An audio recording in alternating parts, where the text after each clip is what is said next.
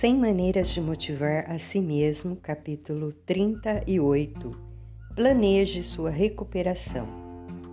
O progresso em direção aos seus objetivos nunca será uma linha reta, mas uma trajetória cheia de altos e baixos.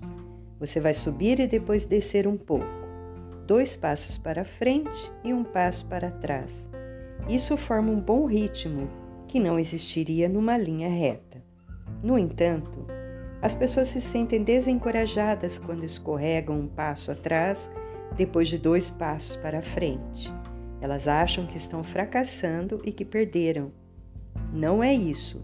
Estão apenas no ritmo natural do progresso. Uma vez que você passa a entender esse ritmo, pode trabalhar com ele em vez de contra ele. Pode até planejar um passo para trás.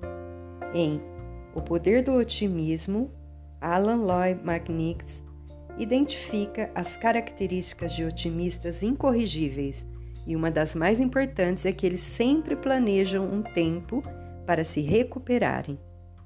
Sabem de antemão que em algum ponto vão perder a energia.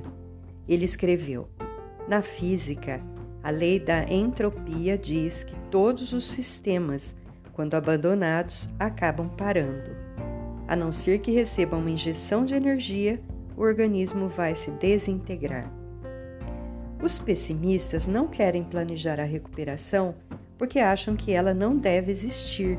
Eles pensam na base do tudo ou nada.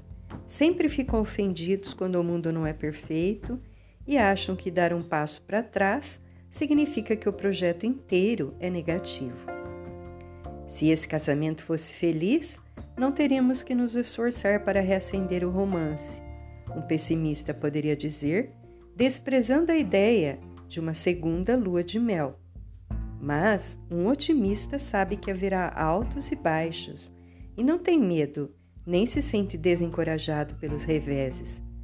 Na verdade, um otimista se planeja para essas fases ruins e prepara formas criativas de lidar com elas. Você pode marcar no calendário suas retomadas. Olhe adiante e reserve tempo para se recuperar e voltar novinho em folha. Mesmo que se sinta um ponto alto da vida, é uma boa estratégia planejar essa renovação. Separe longos períodos para dar um tempo de tudo, mesmo daquilo que você ama. Se você se pegar pensando que é muito velho para algo que gostaria muito de fazer, admita que está ouvindo a voz pessimista em sua cabeça. Não é a voz da verdade. Você pode responder a ela, pode lembrá-la de todas as pessoas no mundo que recomeçaram suas vidas em qualquer idade, quando quiseram. Exemplos não faltam.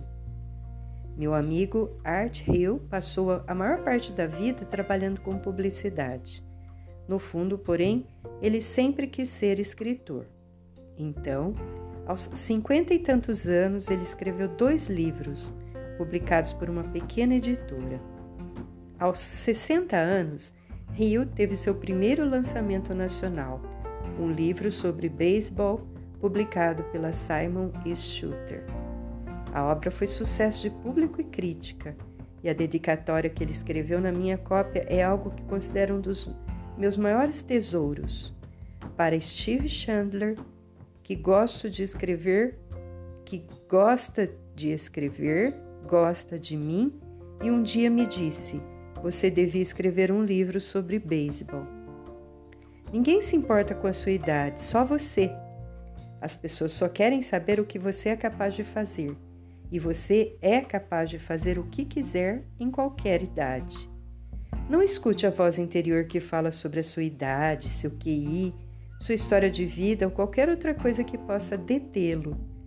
Não se deixe seduzir por ela. Você pode começar uma vida altamente motivada agora mesmo ao assumir desafios e aceitar que vai precisar de um tempo para se recuperar de vez em quando.